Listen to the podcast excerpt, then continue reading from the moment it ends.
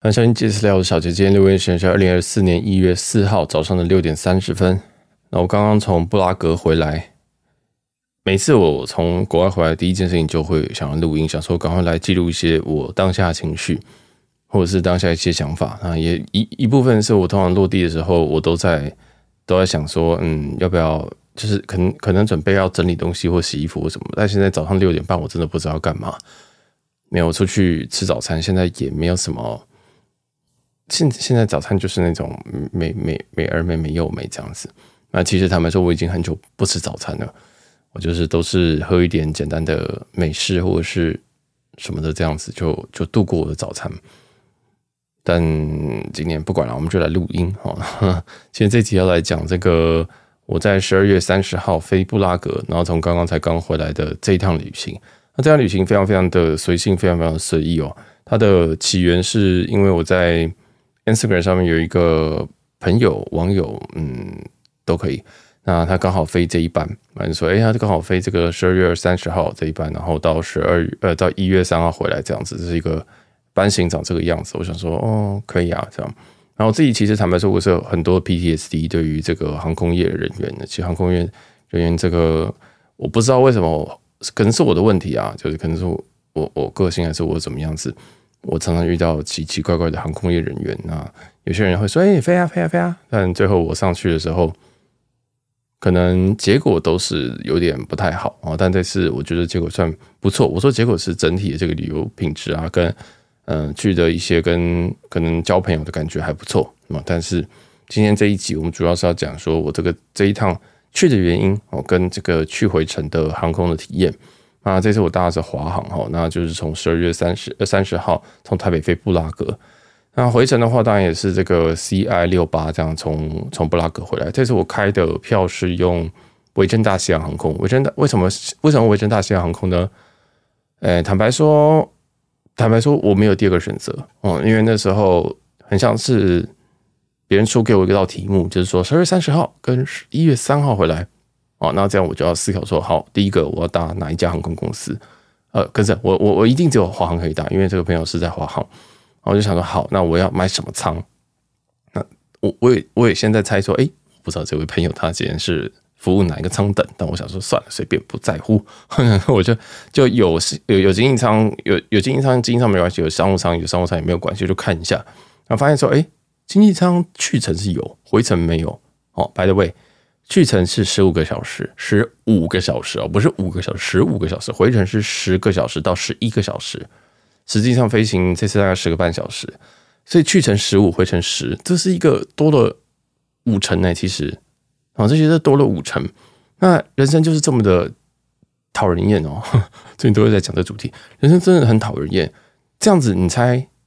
后来发生什么状况？就是去程的时候只有商务舱，回程的时呃跟着。去程的时候有经济舱啊，就是比较长的那一段，十五小时的有经济舱跟商务舱；回程的十个小时的，它只有商务舱。所以短的反而有商务舱。你知道我的逻辑是，如果今天短一点，我捏过去就算了。而且我看去程十二月三十号那一班楼顶超超超级轻，就是我很确定那一班飞机在后面那一那一几节全部都是可以躺平的。这样，那当然，其实我也不是一个会真的会在经济舱躺平的人，我。不太喜欢这样，不过，呃，至少我旁边如果位置是空的，我就会觉得非常好睡。那个对我来讲是跟商务舱差不多的好睡哦。其实我在商务舱是不太好睡的，我我没有吃药，我还是睡不着，就是这么可悲。那最后我看了一下，发现赶去程只有十五小时经济舱，我真的会死人呢。如果可以飞十五小时经济舱，我真的是真是神仙哦。这个我二零二三年在在飞一趟最久的是从，好像从东京飞。伦敦吧，我那一趟也是飞了将近是十五个小时，超级崩溃。但是那时候还是商务舱，我那时候真的是应该说，我真的不太喜欢在飞机上待那么久。为什么我都飞？有人就说，为什么我每次都去曼谷跟东京？因为我真的不喜欢飞太久。还有亚洲比较好玩，我真的觉得欧美真的好无聊，又又贵又无聊。那当然了，这一趟我觉得有有开启一些副本，有开启一些说哦，终于有有个蛮有趣的地方，以后。如果想不到地方去的话，还可以来，或者是去隔壁维也纳这样，我觉得蛮酷的。这这区域风情跟我想象的不太一样啊。Anyways，我们就去讲回来这个航空。那我最后我就换来回商务舱哦，那来回商务舱坦白坦白说是不太划算的。我先讲哦，这段用维珍航空单程的话，经济舱是三万五千里，商务舱是八万五千里，三万五跳到八万五哦。这个其实真的，我觉得应该任何人都会觉得说，这种三万五换就好哦，这这种三万五换就好。但唉，你知道这个去程去程十五个小时，十五个小时，我不想搭经济舱，所以就换来回商务舱了。好，那最后就是十七万里。那十七万里绝对不会是一个非常非常，我自己是觉得它真的没有很像，因为你自己用华航自驾里程大概是十六或十五万里，可以先这样兑换一个来回。那如果你再厉害一点的话，你可能开外站或者什么的。但是因为是 last minute，有时候 last minute 真的没有办法有太好的解法。那当然，另外一个是用 Flying Blue 啊，Flying Blue 的话，我那时候看，呃，第一个是我没有那么多 Flying Blue，我 Flying Blue，呃，有一个听众跟我。把它买掉了，所以不知道为什么，我在在在录节目的过程当中，蛮蛮蛮多人就是会会会跟我聊这些东西，然后我就想说，哦，我有一点啊，那你要不要买？有点像这样。那反正后来我 flying blue 是没有，所以最后就维珍开。那维珍因为我在十二月底的时候买了一些，进账一些，结果现在全部花掉，那就现在这个呃维珍现在几乎是见见底了这样。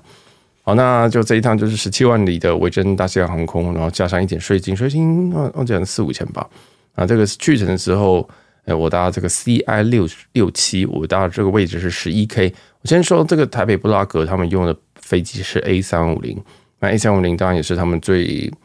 目前来讲最旗舰的飞机之一吧。当然就是七七七跟 A 三五零。那我个人认为，我坦白说我会投，我我我可能会，我觉得七七七好像好一点点。好像哦，好像啊。那 A 三五零，我觉得如果我们 A 三五零比 A 三五零的话，那我们就把华航跟新宇拿去比的话，我觉得有一点点小差距，就是在它的隐秘性会稍微低一些。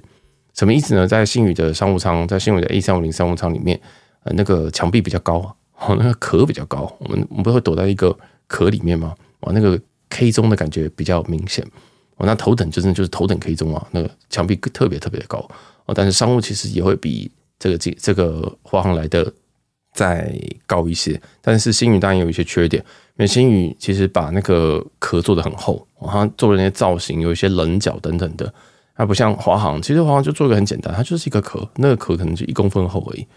那里面再加一点绒布材质，就是不算绒布啊，就是啊不是不是塑胶材质，让你摸起来至少会觉得说这有有一个 texture 在这边，但整体来说它是一个略略单薄的一个。装潢，但我不是说这个不好，因为其实你少了装潢，你没有像新宇那么装那个厚厚的壳，嗯嗯，就是虽然那壳是空的，那你就让了很多位置给这个客人，所以其实坦白说，新宇的空间是比比较小一点点啊，小一点点，但是不会到小到不行啊。那华航的空间，诶，同样是 A 三五零，空间是稍微大一点点，但有个非常非常明显的差距是，华航的 A 三五零商务舱，它的窗户哦不会被挡到。哦，这我们其实有讲过蛮多次，就是星宇 A 三五零商务舱其实只有五 A 跟五 K 可以获得完整的一扇窗户。那为什么？原因就是星宇把那个壳做得非常的、非常的高，非常的完整。那完整到说，我不知道为什么它会做这么愚蠢的设计，然后把这个窗户全部都遮掉。所以你就搭乘星宇 A 三五零的时候，请你务必选五 A 或五 K，剩下的位置都是垃圾位置。哦，剩下位置你全部都是只有半面窗户加半面窗户。或者是有一个位置，我想二 A 二 K 应该是四分之三面窗户，我想说有够低能啊，真的真的是有够低能啊！这个就是我觉得他们，我不太确定到底什么是鬼设计啊，但是在华航是完全没有这种感觉。那为什么华航它的窗户可以保持这么多？但一部分是他们没有过度的这种装潢，以及呢，他们在在这个储物空间上面设计的逻辑比较不一样。那讲坦白来说，他们没有那个。没有那个叫什么，有一个镜柜哦，不知道这样讲镜镜是镜子的镜镜柜，我不知道大家懂懂不懂我的意思哦。你有搭过这个像长荣航空的七七七哦，黄水龟湾舱长城那个，它其实旁边都有一个一个位置可以放水啊什么东西的。那在星宇这边的话，它就是一个柜子，你可以把它按打开来，打开之后，你就会看到那个门打开就看到一面镜子，里面可以挂的耳机什么的哦，它是立的，它是它是垂直的，它是垂直于地面的。哦，那但是在在这个 A 三五零的华航版本，它没有这个所谓的镜柜，哦，它没有这个东西，所以它把它位置都让给平面的桌面，所以它桌面很大，然后旁边有个龙爪灯，但这个龙爪灯的位置其实就是新宇的这个镜柜的位置，所以那相对来说，他们其实平面空间就很多，但是如果你跟我一样，常常会带大包小包的，像我自己会带一个随身包包，我随身包包一律都锁在柜子里，就是我不会放在头顶上，因为我觉得放在头顶上我要拿很不方便。我有时候我要拿什么眼药水，我要拿护唇膏，我要拿乳液，我要拿卫生纸，我要拿湿纸巾，我要拿酒精擦，我要拿，对，我就是平常就会拿那么多东西。行动电源，我要拿充电线，我要拿插头，我要拿牙刷，我要拿我的可能隐形牙套等等的。我这些东西我都要随身拿，我不想每次都是要走到上面去拿，或者是说就是对，因为因为你你要上去拿，你要到你头上拿，你就是可能安全安全带的那个灯号必须要熄熄灭，或者是说这时候不是在爬升或者降落的时候，就觉得很烦，我就会带一个随身小包。那那随身小包其实在。这种小镜柜啊，这种星宇这种镜柜会比较好放。那所以这个储藏方式其实是两种不同的概念啦。那我自己是觉得这个应该各有优劣，各大家嗯，大家可以自己去体会一下。好，那这一次的去程，因为刚刚有讲了，我是跟我算是跟飞啊，所以说，诶，刚好我朋友是商务舱组员，所以我这一趟商务舱的服务是非常非常的变态。嗯，非常非常的变态。他们说没有了，他们就说这就是 full service，因为今天的商务舱只有四位，所以说服务的非常非常的特别。呃，应该说就是比较比较的比较多时间可以聊天，或者是问你有没有东西。但我坦白说，我自己是不太喜欢这样。我不是我不喜欢这种，我我不喜欢服务，而是说我我个性比较不喜欢麻烦别人，所以我当我知道说这个是多的时候，我会很不好意思。比较是这样，那我知道说这根本都不用走，你或者是说 SOP 上面有，但是大家都不走的时候，我就预设它是不会走的东西。例如说这个刮胡刀，你有看过有人就是长城现在走刮胡刀的吗？从这个我我搭了，我去年搭了大概四五六六六腿，我没有看过有人在走刮胡刀的，我是第一次看到有人在走刮胡刀哦，这不是走水哦，不是走什么，是跟你说，哎，你有没有需要刮胡刀？我看刮胡刀第一件事情是说。对呀，我胡子看起来没有刮吗？因为我从来没有看过有人这样走。然后后来呃问了一下，说哦这是一个 SOP，但是不一定大家都会走这样。那我觉得这就是可能人少的好处吧。那这次的体验去程，我们先讲去程，因为去程只有四个商务舱，呃，四个商务舱的这个客人，所以服务非常非常的周到。然后商务舱的这一前区的这一块组员啊，一、一、一、二这边应该是各总共加起来是四位。那坦白说，我就这个就没话说了，是完全没有话说的服务。我不知道怎么样去，没没什么东西好挑剔的，我就真是没有什么东西好挑剔。然后就跟一贯的这个华航的服务服务一样，就是一直想要给你东西吃这样子。我不知道这个，坦白说，我是我是不太，我在我是在机场，我是不太爱吃东西。其实商务舱东西我都还是觉得很难吃哦，就不是说我很鸡巴，而是。我愿意，我我不是吃到难吃东西会生气的人。我吃到难吃的东西，我会不吃。我会想说，那我再等六个小时，我吃下一餐，或者是我下机再吃这个，我可以一天，因为我可以一整天绝食都没有问题啊，就是整个断食都没有问题。所以我自己是不会太对这种食物生气，因为我本来对这个东西都没有期待，我本来就对商务舱的食物就没有期待啊，所以你常常会听到我讲的，好像就是哦没什么。因为第一个是真的没有，真的没有到那么好吃。第二件事情是我对于这个东西就是，它就是一个热量来源，那它不要太夸张，就说一堆淀粉这样就好。那很不幸的在华航这边有非常非常多的淀粉啊，就有很多很多的淀粉跟这个饼干啊什么东西的。但我就是选择性的吃，然后想说好吧，那我就这样尽量吃，但不要下下就是在在夏季之后可能就少吃一点这样。然后来他们。其实也给我了一份盐酥鸡哦，盐酥鸡，我觉得这超级酷的。他们第一大餐，他们第一餐是以我是点了颐宫的餐，那颐宫的整体的餐点，我觉得相当相当的不错啊，相当相当不错。是我在思考我是跟谁比，应该是跟长荣吗？但我觉得这个比又比较又相对的不公平，因为长荣也没有。有我我飞飞长荣飞欧洲的航线，我真的搭很少。我去年只搭过，二零二三年只搭过一趟吧，好像只搭过一趟还是两趟，所以真的是蛮蛮蛮少的，可能不太。我我去讲餐食可能不太好，那所以我就单单讲这个华航的这次义工的餐点本身，它是一个鲍鱼哦，那是这个鲍鱼的捞面，我个人是觉得这个鲍鱼的捞面是还不错。虽然这个面条，我我坦白说我不太喜欢那个面啊，但整体这个鲍鱼在机场在机上可以呈现这个鲍鱼，我觉得相当相当厉害啊。然后这个捞面整体吃起来也非常协调，而且还有其他这些小菜，其实小菜才是我真的被吓到的部分，因为它长得都，它吃起来跟它长的样子都不一样。比如说还有一个长得像萝卜，就是它萝卜是什么柠檬萝卜，我觉得非常非常的神秘。我后来想想，哦，颐宫哦，所以三米其林三星哦，难怪会做这种东西，就是，嗯，功夫菜吗？还是创意料理吗？哦，反正反正 我就觉得他们就是哦，原来如此，原来原来是这样，想要这样子搞啊，所以就是那个小菜吃起来都相当相当有趣。比如说它有一个是苦瓜，啊，它苦瓜吃起来一点都不苦，我就不知道它到底怎么做的。当然，我也不是说。我我也不是说那样子比较这个苦瓜不苦比较好吃，而是你就会想说，哎，它真的看起来跟吃起来的味道都完全不一样，但不是那种不好不一样，是那种很有创意的不一样。所以其实我觉得颐宫三年本身来讲，我评价是还不错，哦，是还不错。啊、这个再来是一些这个第二餐的部分，因为第一餐就是颐宫嘛，第二餐就是粥哦，我是点的中式的粥，我没有点西式的，因为有粥我都点粥。那粥这个第二餐就是降落前这个粥，我是觉得。我我觉得这餐我有一点点小小的失望，因为我觉得同样是粥，长荣明显的比较好吃。哦，在在在台北台北出发的这一班，啊、他们上面附的这些，他说是鱼松还是什么的，我觉得就有点不太对，我就我就觉得有点不太对，但因为真的也不太重要。然后后来我觉得，嗯，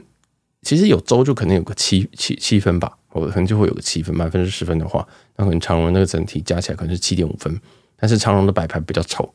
啊，华航摆盘比较好看，所以呃，有些人可能会觉得华航看起来比较好吃，但其实华航那个看起来比那实际上并没有比较好吃。那我自己最比较问号是有个咸蛋，它就是粥旁边有个咸蛋这样。那我个人是不太喜欢这个咸蛋，因为我自己是觉得，我自己是觉得我没有想要把这个整颗带壳的咸蛋自己在那边剥。好，那我后来有跟组员问一下说啊，这个咸蛋到底是？就是其实我不是真的在抱怨呐，你知道吗？我我其实根本就不在乎人家的产品怎么样。其实你产品就是不好就不好，我就不搭。那如果只是一个咸蛋啊，我不吃咸蛋这种东西，我就觉得无所谓。反正你会放上去表示表示有人要吃嘛。因为其实这个餐食在定期都一定会有人检查，说它的是不是很剩很多啊，或什么东西的，直接拉一车过去看一下，说这一车是不是都剩一大堆什么东西，剩什么东西最多。然后下一季换菜单就就就此参考等等，所以这个我我我知道他们有一套流程，所以我并不会就觉得说我自己是一个很重要的人，然后去跟他讲说，你这咸蛋就不行啊，你怎么可以让商务舱的旅客剥这个咸蛋呢？那个咸蛋至少要剖半或者是怎么样子吧？但我是觉得无所谓了啊，就是虽然有人问我的时候，还是有这样回答，但是平常我是觉得无所谓。但总之这个咸蛋就是一整颗的咸蛋，所以如果你要。处理这个咸蛋的话，你就要在机上拿着这个咸蛋那边抠抠抠，然后再用手在那把它剥剥剥剥剥剥剥。我他我是很讨厌剥蛋的人啊，就是我很讨厌剥蛋跟剥虾啊，所以 所以我自己是完全没有动那颗咸蛋，即使我知道加下去味道会相当相当不错，但我不知道这个有没有别种处理方式啊，就蛋有没有别种处理方式。那突然讲到华航，我就突然讲到想到这个，我之前看一个 YouTube 影片，他们就说这个华航的这个水果，尤其苹果。都很像泡过盐水的，哦，但我后来吃到的时候发现，哎，对，真的是都泡过盐水的。然后他们就说为什么会这样？就往就外国的外国人说为什么会这样？我我想说，哎，所以只有台湾的人会就是泡盐水，然后让它不会颜色不会变掉，是不是？我就觉得蛮有趣，用外国 YouTuber 在讲的时候，觉得哎，这个吃吃起来像泡过盐水，我觉得很酷。那总之啊，这个餐点我个人都觉得相当，我自己都觉得在我在我的期待之上啊。尤其是义工啊，这个早餐的部分就是咸蛋，我比较问号，就是啊，我不是一个咸蛋人。然后第二个是我不太想播，就就是懒惰而已。但是，哎，据以据据说应该可能是本来就是这个传统嘛，我可能本来一直都是有这些这个咸蛋，它就一直都放在这边啊，所以我也不知道，我就觉得嗯，应该不用啊。那再来是接下来是这个。过过夜包的部分，那过夜包他们是给这个 The North Face 的，然后去回程钱是好像是一样的，我有点讶异，因为通常去回程长荣都好好像会出两款，而且不一样啊，阿联酋可能都出个五六款，我就非常疯狂，所以我不太确定，为什么这个华航是去回都是一样的款式。那这个北脸的这个袋子，其实我觉得实用性很高，但好不好看见仁见智。里面的东西好不好用也是见仁见智啊。我个人是觉得里面的东西没有什么东西很值得用的哦。那这就是有一点小缺点啦啊，就是就是感觉拿这个袋子，可能只有外包装可以拿来继续 reuse，但是里面的东西我不太知道有什么东西很值得用的哦。那再来是它里面有附牙刷跟牙膏，但是它那个牙刷牙膏，我个人是觉得相当的难用。我刷了两次，我就觉得牙刷快要炸掉了这样。哦，他他他在厕所里面也没有附牙刷，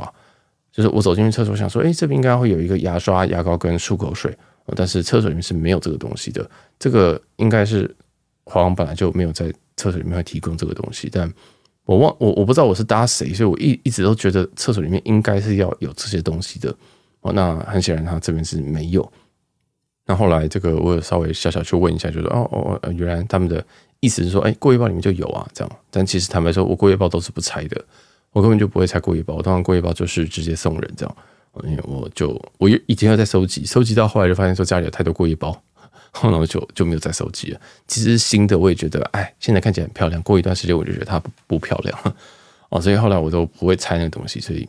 哎、如果你真的需要牙刷的话，应该经济舱好像还是会有哦，好像还是有那种经济舱的牙刷，但经济舱牙刷没有很差哦，没有很差，还是可以用。啊，或者是过夜包里面，或自己带了啊，所以这个就是一些，但我还是觉得漱口水是蛮好的。如果有漱口水的话，会更棒啊。毕竟这个也是一个商务舱产品，也是长程的啊，这是一个十五小时的，我觉得这个应该是基本。啊，当然我们在上机的时候，这个嗯，这个位座位上啊，应该都会有这个嗯枕头啊，哦，废话，哦，那还会有被子啊，啊，这种薄嗯薄薄被吗？然后再加上这个哦，有不对，有点厚。再加上这个水，他们水是用这个 Avion 的水。他们在给给小水的时候是给 Avion 的水，然后是在在商务舱服务的时候是用 Fiji 的水啊，所以这也是蛮有趣的。我想说，嗯，为什么是不一样的水？哈，但也蛮有趣的。那小水是三百三十 CC 的 Avion，我是觉得也蛮好的，因为我自己是蛮喜欢小水的哦，这觉得小水就是很方便。那他们也都还蛮愿意去补的，因为之前搭过。另外一家航空公司，他们就是就是有点不太想给，我不太我我不太确定是为什么，你就就就说没了这样子，我帮你再再加水好不好？我说，呃，对，反正就觉得嗯，好了，辛苦你了这样。那总之这个服务我个人都觉得非常非常的好，但是这个我我我想到一个窗户啦，哦，窗户在 A 三五，但他们家 A 三五零窗户还是非常标准的，就是要要有一个盖子，要把它打开跟关起来的那种窗户。哦，那在星宇或者是法航的这个这个 A 三五零的窗户都是电浆的，也就是你只要按，我们只要稍微再划过来，诶，那个就会很快的变暗这样子，那就是会比较科技感，比较酷一点点啊。但你说哪一个比较好？我觉得其实我也蛮喜欢板子的，我就想说为什么板子跟那个电浆的那东西为什么不一起做？呃，不，为什么不一起存在？但我们当过那个七八七七八七要把那个那个窗户把它变暗的时候，你要按按按按按按了半天。按半天之后呢，结果结果他要过一段时间他才会按掉，我超级讨厌那个的。我想要他按的时候，他就要应该要马上按的，我还能慢慢等啊，所以我就觉得七八七那个很讨厌。但是三五零的反应就非常非常的快，三五零就是你只要滑过去，它很快就会变暗哦。但我觉得盖子也是还是可以，还是可以，就是盖子加这个东西，我觉得会比较好哦。但我不知道，嗯，就蛮有趣的。但总之华航没有选配这个东西。那我好像还没有另外一个选配，就是机内加湿器。在华航的 A 三五零里面，它的湿度平均我测量是十五到十，十五到二十啊，十五到二十哦。我们现在在台湾大部分都是多少？六十到八十，六十到八十哦。大概七十以上可能就会有点湿湿的感觉哦。可能厨师有些人会把它除到六十或者是五十。那在机上呢是十多哦，都是没有超过二十，非常非常的可怕。所以。我不知道，我真的觉得非常的干啊！我嘴巴全部都是干的。哦，那我在布拉格的时候，布拉格湿度大概三十多而已，哦，大概三十多到四十多，也是比较干。嗯，真是永远都没有像机上那么干。那现在台湾最近几天的天气，我现在录音这几天天气大概是五十几哦，因为可能比较没有那么湿一点，所以这个也是供大家参考。因为我后来发现说，我真的很容易被，因为我在机上的时候，我真的很容易嘴巴会烂掉。或者是我眼睛会超级干，我这我我在二零二三年做了镭射之后，我就对于这个干湿度非常非常的敏感，这样。那回程的时候也是一样啊，回程也都是一样干，因为毕竟也都是 A 三五零啊，虽然是不同台，但是也都是 A 三五零。那整体来讲，回程的因为只有十个小时，对，所以对我来讲没有 suffer 那么严重啊、客人也是正常的数量了，可能空位可能可能只有空四个吧。好，我去程的时候只有四个人，但是回程大概只有空四个，所以相对的忙啊、相对的忙，所以呃，服务还是依旧非常的好。只是就没有一些很神秘的。很神秘的，就是你知道这个应该是正常不会走的东西，然后结果走过来这样子，哦，就是就，但是我还是觉得非常非常不错。就以回程来看，一个正常的 loading，正常的这种这种航线，然后有很多死小孩，有很多员工票，有很多老外，有很多台湾人，有很多有钱人等等，在商务舱就知道说，哦，这样子服务，他他们还是掌握的蛮好的，而且在巡舱子的速度，我都觉得完全没有问题。那也因为我是刚好同一组组员去，同一组组员回来，所以他们也记得我是谁，然后他们就直接有打招呼，我觉得也蛮有趣的，而且总算是叫叫对我的姓氏，也是这个非常非常的感动啊！啊，而且有一位组员也还记得我去程的时候全部都在喝金萱，我 我就是去程的时候我就不知道喝什么，但我不想喝咖啡，我就跟他讲说那喝金萱好，金萱。那回程的时候我就他就问我说，那你要茶跟还是咖啡？我就说茶。他就说金萱吗？这样子，我就觉得，嗯，哼，就觉得嗯还不错，就是对，就是不是说他有记得，而是说这我就觉得这个人蛮有趣的，对，我就觉得这个人蛮有趣，就是知道第一个第一个，哎、欸，我我不太很喜欢那种很制式、很制式、很标准服务，我觉得超级无聊了啊。好，那在回程的时候，这些餐点是从当然是从布拉格这边上的，那我点的是一个鸭胸的主餐，那鸭胸主餐坦白说。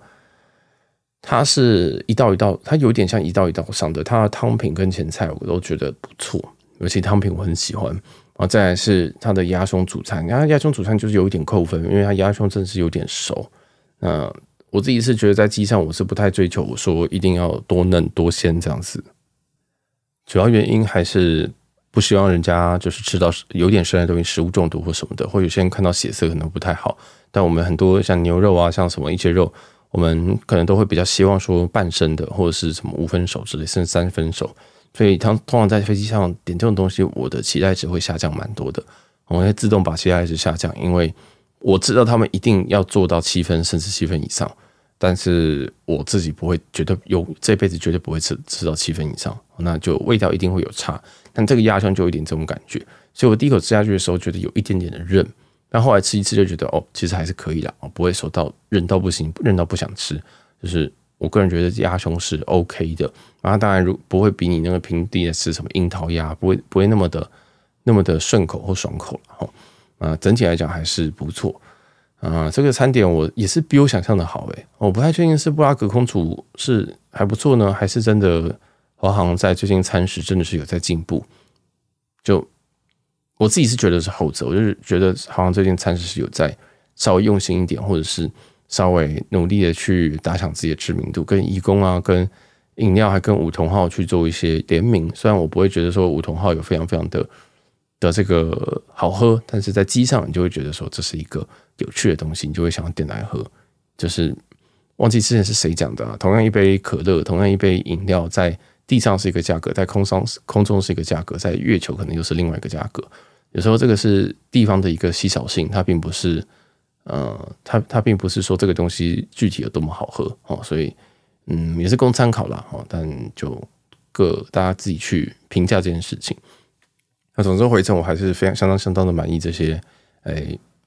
机上的软体服务，我觉得软体服务我之前应该是低估华航了，我真的认真，我是觉得我之前低估华航太多了，我觉得。长荣可能比较比较注重这些，我 SAP 走完，然后就差不多这样这样子结束。但华航还蛮愿意多给一些东西，那你就会觉得哎、特别的亲切，特别特别的温馨。这样，那他们也有时候讲话也比较可爱吧，比较直接吧。那你觉得长长荣，你就会觉得说，哦，他都在照表操课这种感觉。我觉得他可能照照字念，但是华航可能也是因为可能服务的。大部分都稍微比较年长一些啊，或者是说可能跟我差不多年纪的这样子哥哥姐姐们，嗯，我算哥哥姐姐嘛，那就你就会感觉到说他们有他们已经自己有一套服务的技巧，或者是跟各不同客人聊天的技巧，那坦白说，我第一次上机，我我在刚开始跟他们接触的时候，我有点意外，因为我搭的成的航空公司通常都是 SOP 很重的航空公司，包含长荣、包含新宇、包含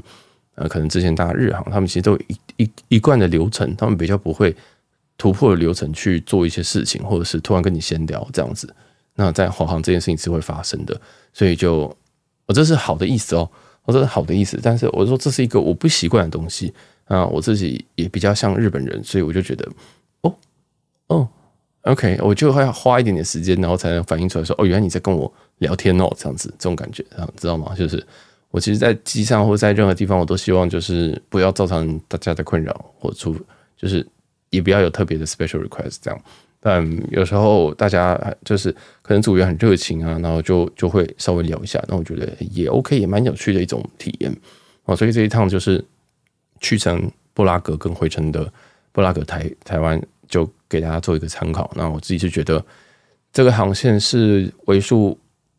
我觉得是一个值相当值得去换的一个航线。当然用维珍可能不会到非常非常划算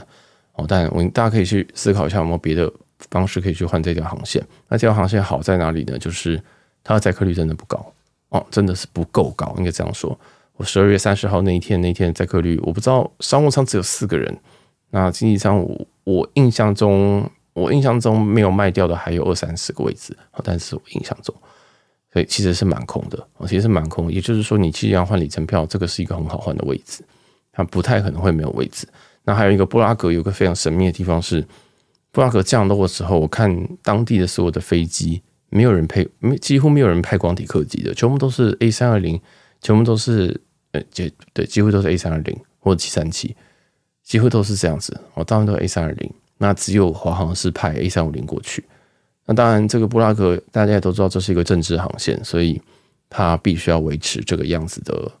的运运能吧。好，它必须要这样子飞。那以非长程的机种。华航也没有 A 三五零以外可以去飞这种航线的一个机种，你用三三零去飞，好像也不太得体哦。对对，那个那个破舱怎么可能去飞三三零？即使飞得到，你也是不该飞。三五零呢，载客量又太多，所以中间的中中继机种七八七或者是三三零 neo，这个应该要赶快赶快补上去吧。我真的觉得华航真的这样子会，这个营这个营收上不来是有原因的啦。我们开这么当然，政治航线是一回事，但是真的很多载客量真的是不够，但是航程又远的航线，七七七载不满，三五零载不满，三三零不可能用这个飞，三二一又不可能用这个飞，因为这都是以区域线去做设计的。那请问中间机种你要用什么？那相比于这个华航，呃跟相相比于长荣，你有七七七，有七八七，有七八七，七八七还有九跟十的版本，对不对？这就是非常非常好去活用这些棋。那未来还有三五零。那星宇的话，当然它是目前目前来讲，它就是三三五零跟呃三三五零九百跟三五零未来三五零一千去做搭配，所以我觉得未来星宇肯定会遇到一一模一样的问题。那星宇有没有把这个 A 三三零零当做一个中程的机种？不知道啊，但是我觉得这个信誉可能还没有想到那边，还在想说哦，先把这个亚洲、日本、东南亚跟北美先开起来。那如果像欧洲这种不一定载得满航线，或者是可能是长荣比较独霸的航线，那要怎么去处理呢？我觉得也是未来大家应该要去，就是航航空公司可能要去想这件事情啊。但是对我们客人来讲，或者是对于员工票来讲，或者是对于里程票来讲，其实这种票这种地方哦，它的载客量比较低，对我们来讲是一个很香很香的事情。那所以这个这一集的布拉格就给大家参考。那希望大家会喜欢这些航空的简单 review 啦。啊，那我个人觉得，对于华航本来其实不太了解，我在二零二三年真的只搭了四五趟华航。啊，这是我第一次搭乘华航的长程线啊，那我觉得还不错，我就觉得这是绝对可以再搭的，这绝对绝对可以再搭的。那之后看可不可以再再试试看他们的豪金舱。那经济舱的话，长城，我我我希望我不要体验到了，我希望还是可以，就是豪金几条这样。如果可以的话，当然就是商务喽。那最近飞欧洲，大家要注意一下飞时，要考虑一下飞时去做换票。哦，不要就是傻傻的想说，呃，去欧洲续程回来应该就一样，因为距离一样。哦，没有没有没有，那个飞时是非常非常可怕的。哈，你在购票的时候就会发现。好，那这集就讲到这边了。我是小杰，祝大家旅游愉快，拜拜。